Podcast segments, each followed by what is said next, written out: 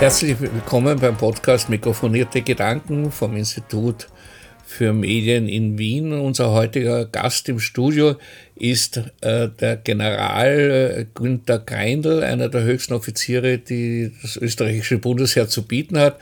Sie sind zwar jetzt in der Zwischenzeit in Pension, aber waren viele, viele Jahre äh, ein Vertreter Österreichs bei den Vereinten Nationen ähm, und damit international tätig. Äh, inwieweit hat sie diese internationale äh, Zusammenarbeit mit anderen Völkern, mit anderen Menschen auch, mit anderen Menschenarten auch vielleicht äh, geprägt? Ja, schon natürlich, das ist ja ganz klar. Vor allem, das war ja in Krisengebieten, das prägt dann einmal als erstes, nicht? Dass man in Krisengebieten hier operieren muss. Und dann natürlich die Kooperation mit so vielen Nationen auch und dann mit dem Sicherheitsrat. Ich war ja Kommandeur, also internationaler Kommandant der Truppen, äh, musste dann alle sechs Monate nach New York zum Sicherheitsrat auch Bericht erstatten. Das waren natürlich schon eindrückliche Erlebnisse. Ja. Und natürlich muss ich sagen, mit diesen, mit den unterschiedlichsten Parteien, also mit den Türken, mit den Griechen, mit den Israelis, mit den Irakern, äh, mit den Kuwaitis. Ja, also das sind natürlich alles andere Kulturen. Man muss immer mit äh, auch darauf Rücksicht nehmen und ein bisschen anders umgehen mit den Leuten.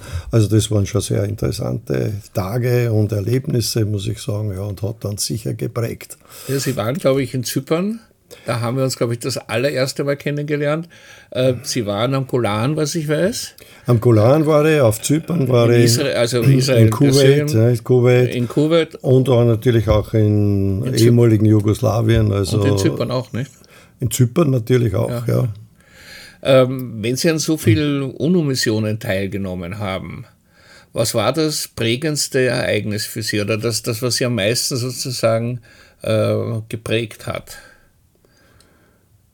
Was mich am meisten geprägt hat. Das sind so viele Einzelerlebnisse, das kann man gar nicht sagen. Aber was mich am meisten prägt, ist eben der Einsatz von Militär zur Überwachung von Waffenstillstand. Und das ist eine Kombination aus militärischem Einsatz und Diplomatie. Das war vielleicht das, was am Was ist eigentlich mehr? Also ich hatte damals, äh, wie wir, ähm, äh, glaube ich, am Golan zusammen waren, habe ich immer den Eindruck gehabt, ein Militär dieser Art ist eigentlich ein Diplomat und kein Militär, weil sie haben Sie haben ja auch nicht die Aufgabe, herumzuschießen dort, sondern Sie haben die Aufgabe, genau das Gegenteil zu schaffen, nämlich Frieden zu schaffen. Ja, aber wir haben, wir haben zum Beispiel, also ich habe das Motto geprägt bei diesen Peacekeeping-Einsätzen, wie die heißen, mhm. nicht wahr?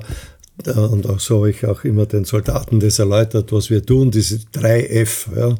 Und die stehen für fair, firm, friendly. Ne? Und äh, da kann man sagen, also fair natürlich, das ist das, das Unparteiische. UN-Truppen sind unparteiisch, das ist einmal ganz äh, wichtig, auch dass sie so gesehen werden. Dann das firm, das ist schon das Militärische. Also wenn man da nicht militärisch auftritt, wird man nicht respektiert. Also ein guter Soldat muss man sein, auch wenn man nicht schießt. Ja? Und dann friendly ist, das heißt, dass man seinen Umgang pflegt, der nicht aggressiv ist, sondern eben äh, äh, kulturell äh, die Unterschiede auch berücksichtigt im Umgang mit den Menschen. Und das ist eigentlich eine Kombination, die schon sehr interessant ist. Ja. Beim, äh, ich war auch bei äh, Drehen damals die österreichischen UNO-Truppen in Zypern und da kann ich mich erinnern, war da ein Ort, äh, wo ein Kaffeehaus in der Mitte war. Ja, das, äh, äh, Sie wissen wahrscheinlich den Ort, den ich meine. Ja, ja, das Bier, äh, ja, Bier war das nicht. Ja, genau. Und dort war einfach Verbrüderung tagtäglich angesagt, also sowohl zwischen den Soldaten als zwischen den türkischen und den, den griechischen Einwohnern dieses Dorfes. Ja, das war, war eine interessante Situation dort in diesem Ort, nicht? Weil also dort noch immer türkische Zyprioten und griechische Zyprioten zusammengelebt haben und äh, halt die UNO dann auch dabei war. Und in so einem kleinen Ort, da kennt man sich auch noch, nicht? Und dadurch war das eigentlich eine, ein friedlicher Ort, ja aber äh, doch gewisse Spannungen und ohne die Präsenz der UNO wäre das wahrscheinlich dort nicht so friedlich zugegangen in dem Ort. Ja, das ist genau der Eindruck, der sich bei mir bis heute dort ja. hinterprägt. Das war für mich eines der spannendsten ja. Erlebnisse zum Beispiel, die ich in meinen journalistischen Jahren hatte. Äh, dieser Ort, den ich nicht, dessen Namen ich nicht mehr wusste, mhm Für mich war das ähm, ein sehr einschneidendes Erlebnis, dieses Dorf bis heute, weil ich immer den Eindruck hatte, das ist genau die Arbeit eigentlich, die Friedenstruppen machen müssen. Nicht? Also, dass sie zumindest dann gemeinsam trinken gehen ins gleiche Wirtshaus, äh, was wahrscheinlich mehr für den Frieden bedeutet als alles andere. Warum ich Sie das alles gefragt habe, ist, äh, weil Sie ja in die, dieser Funktion, die Sie da hatten, sehr diplomatisch vorgehen mussten, nehme ich an. Ja, äh, musste man. Musste man vermutlich, ja, oder? Ja, genau, ja. ja, genau. Und weniger kriegstreiberisch sozusagen, um das so zu formulieren. Ähm, wir sind heute in einer Situation, dass wir einen aktuellen Krieg in Europa mhm. haben und äh, dieser Krieg eigentlich von den gleichen Truppen, wo sie eigentlich auch Dienst haben, da waren oder Österreich vertreten haben, zum Beispiel auch in der NATO, äh, auch von der NATO eher nicht runtergefahren wird, sondern eher zumindest auf einem gewissen Level gehalten wird, um den Krieg gegen den Aggressor Russland zu, zu, äh, zu gewinnen. Wie beurteilen Sie sowas? Ja, das ist natürlich Weltpolitik, nicht? Äh, da geht es um Einflusszonen, geht es um Sicherheit. Da sind natürlich also Interessen involviert, die äh, weit über örtliche äh, Konflikte hinausgehen. Und äh, das ist eigentlich der Grund. Da geht es auch um grundsätzliche Dinge, nicht? Wenn man also die Kriegsrhetorik von den beiden Seiten überlegt und anschaut, dann sieht man schon, dass hier also auch um gewisse Prestige geht. Ja. Wer sozusagen kann bestimmen in einem bestimmten Gebiet. Also es ist ja immer so, dass äh, Konflikte eigentlich immer entstehen, indem man den Standpunkt anderer nicht berücksichtigt oder nicht versteht. Das, das führt dann immer zu einer Eskalation. Und das Problem solcher Konflikte ist ja, wenn also mal diese Gesprächskanäle weg sind und das Verständnis sozusagen weg ist, ja, dann eskaliert es immer weiter. Nicht? Das ist ja auch der, der Sinn äh, einer dritten Partei in so Konfliktsituationen, die also quasi in unparteiischer oder neutraler Position äh, vermittelnd eingreift. Ja. Und das war ja auch die Aufgabe der UN-Truppen. Das fehlt zum Beispiel jetzt in dem, Konflikt in, der, in dem Konflikt in der Ukraine.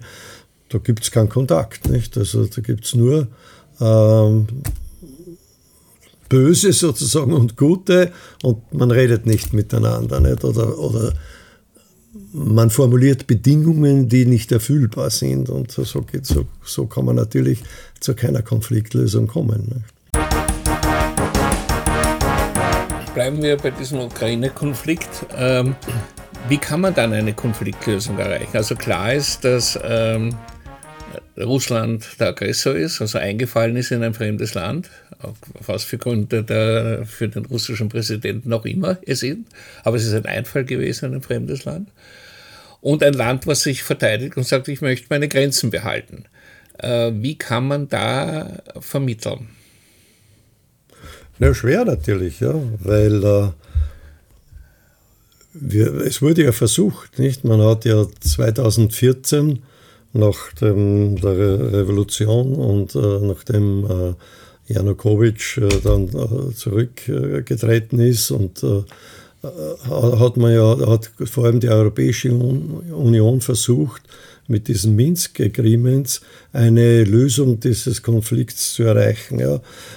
Es ist ja so, dass der Konflikt entstanden ist, weil bestimmte Teile der Ukraine nicht einverstanden waren mit der Regierung und sie dort halt unabhängig oder, oder zumindest als Separatisten äh, gegolten haben.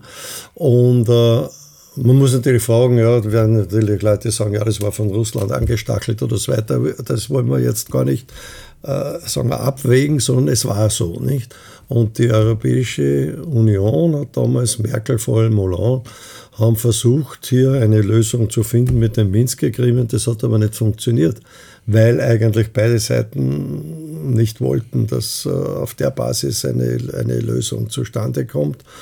Und es ist immer weitergegangen. Nicht? Und wenn man sich diesen Konflikt äh, ein bisschen analytisch betrachtet, ist, er immer weiter, ist es immer weiter auseinandergegangen. Man hat es immer weniger verstanden, bis dann überhaupt keine Verhandlung mehr möglich war. Nicht?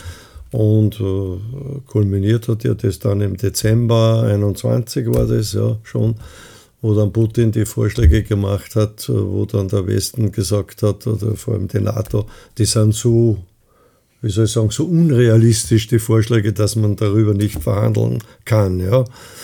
Ist natürlich eine, auch wiederum Ausdruck eines Missverständnis, was Verhandlungen sein sollen. Ja, Verhandlungen beginnen ja immer mit Ex Extrempositionen, ja, und dann muss man natürlich durch die Verhandlung zu einer gemeinsamen oder zu einer Kompromissposition kommen.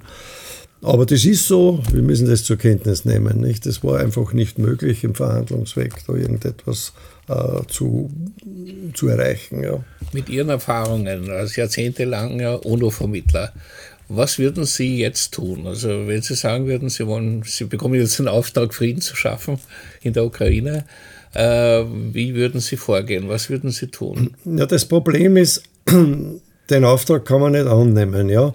Äh, man kann nur äh, einen Auftrag annehmen, wann beide Parteien, also die Konfliktparteien, damit einverstanden sind. Ja. Also diese Idee, die manchmal herrscht, ja, ein Vermittler kommt und kann vermitteln, Kraft seiner Person oder etwas, die, das gibt es nicht. Ja. Das haben die Afrikaner jetzt gerade bemerkt, nicht? Ja. Der, die, ja, der Schiffbruch erlitten Genau, ja. Also äh, es, eine Vermittlung beginnt erst dann, wenn, wenn beide Parteien einverstanden sind, dass jetzt eine Vermittlung notwendig ist. Das ist in der Ukraine, in dem Ukraine-Konflikt noch nicht der Fall. Ja. Da gibt es verschiedene Möglichkeiten, nicht? Also, jemand gewinnt den Krieg oder Abnützung, wir wissen, also es, irgendwann kommt der Zeitpunkt, dass man sagt, man müsste eigentlich verhandeln. Und da setzt dann die Vermittlung ein, ja. Und ja, und als Vermittler ist es ganz wichtig, dass man dann mit einer neutralen Position hineingeht, ja, äh, weder den einen noch den anderen dann äh, irgendwie bevorzugt, sondern einfach einmal zuhören, ja einmal anhören. Also ich habe die Erfahrung gemacht, wenn man, wenn man jemandem zuhört, hat man schon viel erreicht, ohne dass man das Problem gelöst hat. Ja? Einfach weil, weil die Wertschätzung dann da ist für, die, für diese Konfliktpartei. Nicht? Heute ist es ja so, die Russen sind also die Bösen ja, und die machen alles falsch. Ja? Also und allein, wenn, wenn jemand da wäre, ein Vermittler, der zuhört, ja, wäre das wahrscheinlich schon ein, ein, ein wichtiger Beitrag. Ja. Aber wie gesagt, der Zeitpunkt muss der richtige sein. Und der ist nur dann richtig, wenn eine gewisse Bereitschaft beider Seiten da ist, auf, äh, auf Vermittlung äh, zu vertrauen und einem Vermittler auch eine Chance geben. Ne. Wie schätzen Sie das aktuell ein? Also aktuell ist die Situation nicht gegeben. Nicht? Aktuell ja. ist diese, weil das ist, äh, ist einfach nichts entschieden. Nicht? Man weiß auch nicht, wie lange das noch dauert. Aber es wird der Zeitpunkt kommen. Wir wissen es nur nicht wann. Der Punkt ist nur der, man sollte, und da bin ich schon der Meinung, man sollte jetzt schon sich Gedanken machen, wer könnte vermitteln, unter welchen Bedingungen könnte man vermitteln. Man müsste also jetzt schon Positionen äh, sozusagen testen von verschiedenen involvierten Parteien. Und ich komme da wieder zurück, nicht wahr, auf mein Thema der OSZE, ja, die ja in Wien sitzt, nicht? Die Organisation für Sicherheit und Zusammenarbeit in Europa. Wir haben jetzt in Wien 57 Botschafter sitzen von diesen OSZE-Ländern, nicht? Da könnte man zum Beispiel hier doch versuchen, um eine gewisse Stimmungen abzutesten und zu sagen, welche Möglichkeiten gibt es, was könnte man machen, um äh, einen Beitrag für eine friedliche Lösung zu leisten. Nicht?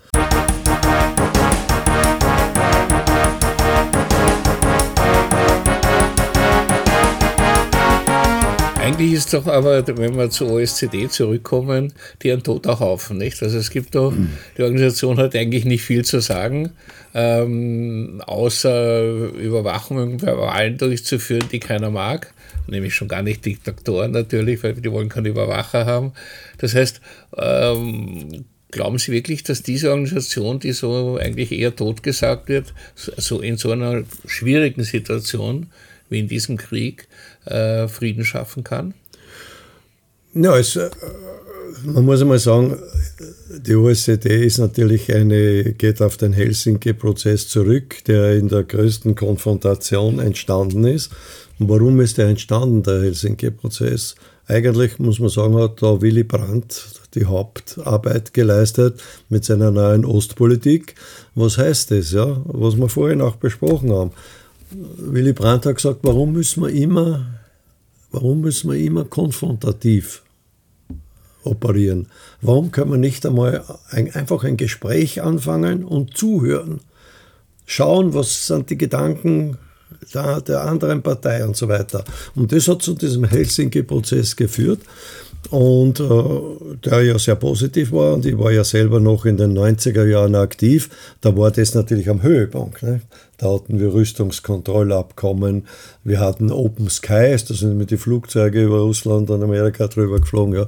Wir hatten die äh, vertrauensbildende Maßnahmen Aber und so alles weiter. gekillt inzwischen in der Zwischenzeit. Ja, und warum ist es gekillt worden? Das müsste man eigentlich äh, analysieren. Warum ist das so schief gelaufen? Etwas, was was so toll begonnen hat. Und warum ist das so schief gelaufen? Nicht? Warum? Ja, das muss man analysieren. Also ich habe da, es ist einfach, es ist einfach nicht, äh, das Vertrauen ist, ist irgendwie verschwunden, nicht? Und äh, die vertrauensbildenden Maßnahmen sind ja das Entscheidende und das hat dann nicht mehr funktioniert. Aber, und, und, wenn man auch die OSZE ja, nicht mehr wiederbeleben kann, müsste man was Ähnliches erfinden. Ja? Mhm. Weil an und für sich ja, gibt es nur einen Frieden. An toten Staatengebilden haben wir ja schon genug gefunden. Es ist der Europarat ja nicht besonders aktiv, es ist äh, die OSZE nicht besonders aktiv. Die UNO krankelt auch dahin irgendwie. Also äh, wir haben ja eigentlich genug Staatenorganisationen weltweit, die mehr oder weniger nicht funktionieren. Ja, man muss analysieren, warum funktionieren die nicht. Ja. Es sind alles gute Institutionen. Ich meine, es, wenn man sich die UNO-Charta anschaut, ist, ist, ist, ja super, nicht wahr? Äh, aber äh, natürlich funktioniert sie momentan nicht, ja, weil ein Sicherheitsratmitglied, übrigens das andere auch, also auch die Amerikaner haben ohne Sicherheitsrat äh, kriegerische Aktionen gesetzt, nicht ohne Mandat. Und jetzt natürlich ist überhaupt äh, gespalten, der Sicherheitsrat, nicht? Dasselbe ist in der OSZE, aber das nützt nichts. Die Ideen waren gut und äh, man muss schauen, was man machen kann. Man muss halt, wenn man das nicht wiederbeleben kann, muss man was Ähnliches erfinden, weil es geht nicht anders.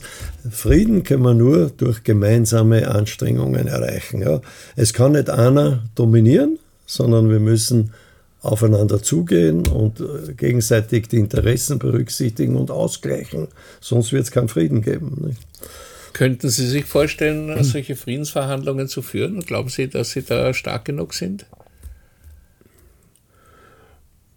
Ja, Friedensverhandlungen, also da gehört schon wahrscheinlich eine, eine, eine bedeutende Persönlichkeit her, glaube ich, die man finden Sie muss. Sie sind ja. eine bedeutende Persönlichkeit. Ja, ja, schon, aber na, man müsste, schauen Sie, es muss, es muss, wenn man einen Frieden verhandelt, muss die Situation reif sein, ja.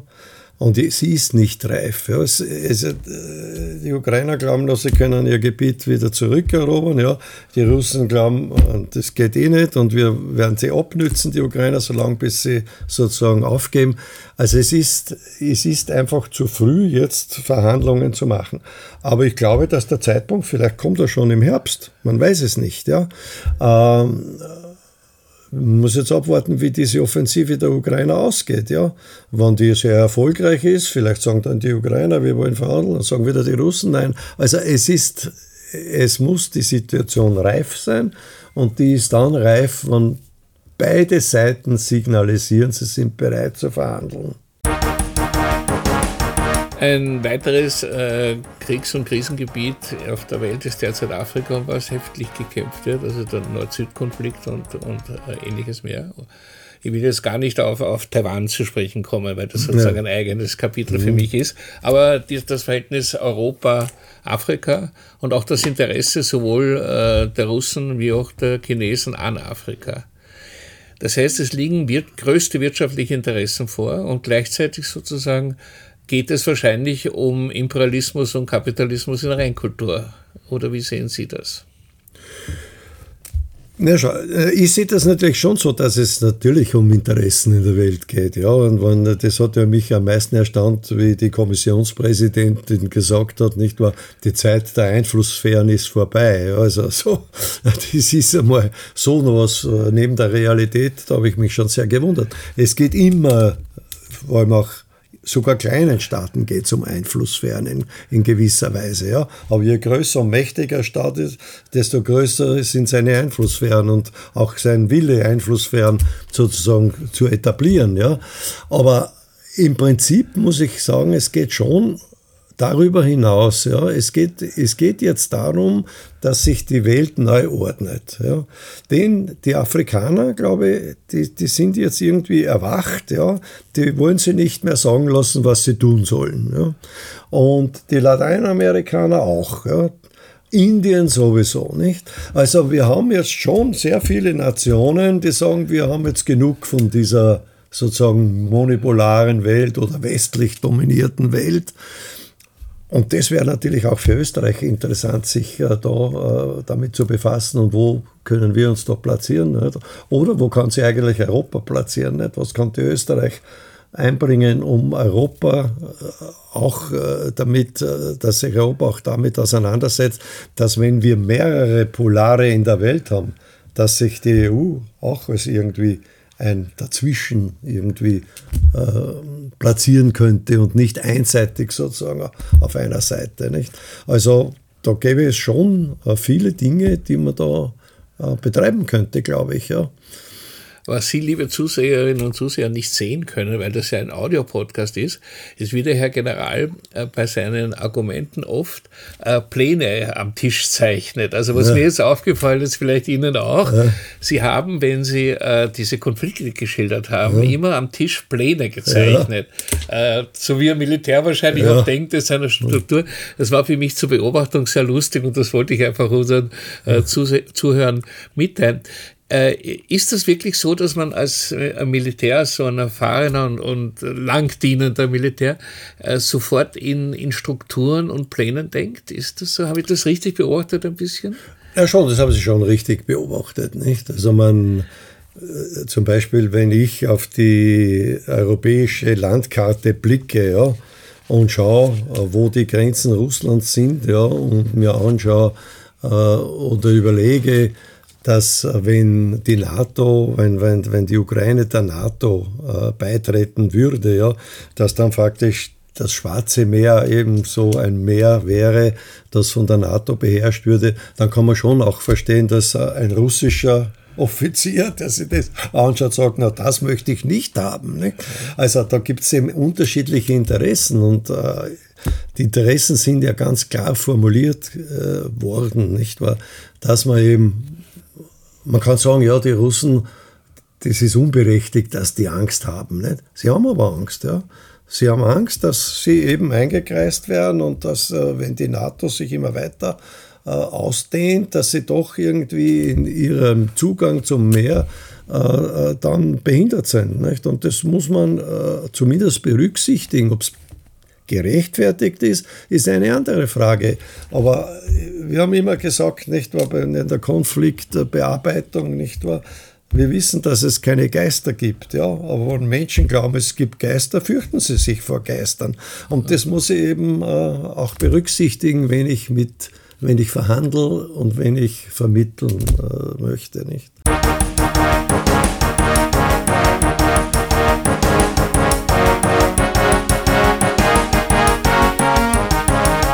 Abschließend zu unserem Gespräch ein ganz anderes Thema, nachdem wir die ganze Welt uns jetzt äh, militärstrategisch angeschaut haben. Äh, sie wurden im Jahr 2022, äh, ja 2022 vom Standard zum Beispiel heftig kritisiert, weil sie sich für diese Impfgegnerpartei, die eher rechtsradikal einzustufen ist, engagiert haben ähm, wo einige Bundesheerler, Bundesheeroffiziere, höhere Bundesheeroffiziere mitgeteilt haben. Ich nehme Ihnen voll ab, dass Sie als Demokrat äh, hier vor mir sitzen und ähnliches mehr. Ähm, tut Ihnen sowas weh, wenn Sie in solche Fahrwasser ähm, genannt, in solchen Fahrwassern hineingenannt werden oder nicht? Ähm, auch gibt es einen weiteren Vorwurf, auch in diesem gleichen Standardartikel, ich habe nur einen rausgeholt, aber es gibt mehrere darüber, ähm, dass ein Antiimperialist unterstützt Soldaten für Neutralität und da drinnen kommt vor, dass dieser militärsichtlich äh, ein starker Antisemit sei. Äh, jetzt waren sie im, im, im, äh, haben sie vermittelt zwischen äh, an der, der israelischen Grenze, haben dort also für Frieden gesorgt. Das müsste ihnen doch eigentlich ziemlich wehtun, wenn sie mit solchen Leuten in einem Atemzug genannt werden. Ja, ich glaube, es ist jetzt überhaupt so, dass man sofort in ein Kastel gesteckt wird, wenn man nur irgendetwas macht. Ja. Und äh, diese, diese Kategorisierung für mich, die entbehrt äh, jeder Grundlage. Nicht? Ich war einfach gegen diese Impfpflicht, ich gebe das zu und ich habe auch einen offenen Brief geschrieben an alle Abgeordneten. Ich war gegen die Impfpflicht und ich habe auch zitiert damals den äh, Kaiser Franz I., nicht wahr, bei der Bockenimpfung, der gesagt hat, eine Impfung, die nicht hundertprozentig sicher ist und wo die Wissenschaft nicht garantieren kann, dass sie hundertprozentig wirkt, das kann ich die Menschen nicht verpflichten und ich habe auch darauf hingewiesen, auf den Nürnberger Kodex, wo das alles drinnen steht. Ja, also für mich war diese Impfpflicht einfach ein, eine Fehlentscheidung der Politik ja, und die wollte ich bekämpfen. Und wenn, wenn ich ähm, äh, da als Soldat äh, für die Neutralität eintrete ja, und dann mal sagt, ich bin irgendwo rechtsradikal, in einem rechtsradikalen Lager, dann entbehrt ja das jeder Grundlage. Ich bin ja sogar verpflichtet als Soldat, ich bin ja der der Verfassung verpflichtet. Ich kann meinen Beruf nur aufgrund der Gesetze ausüben und der Verfassung. Ja. Äh, abgesehen davon, dass ich wirklich überzeugt bin, dass die Neutralität das Beste für Österreich ist, ja, bin ich sogar verpflichtet, dafür einzutreten. Und das habe ich getan, auch mit Argumenten. Und ich glaube, ich habe gute Argumente.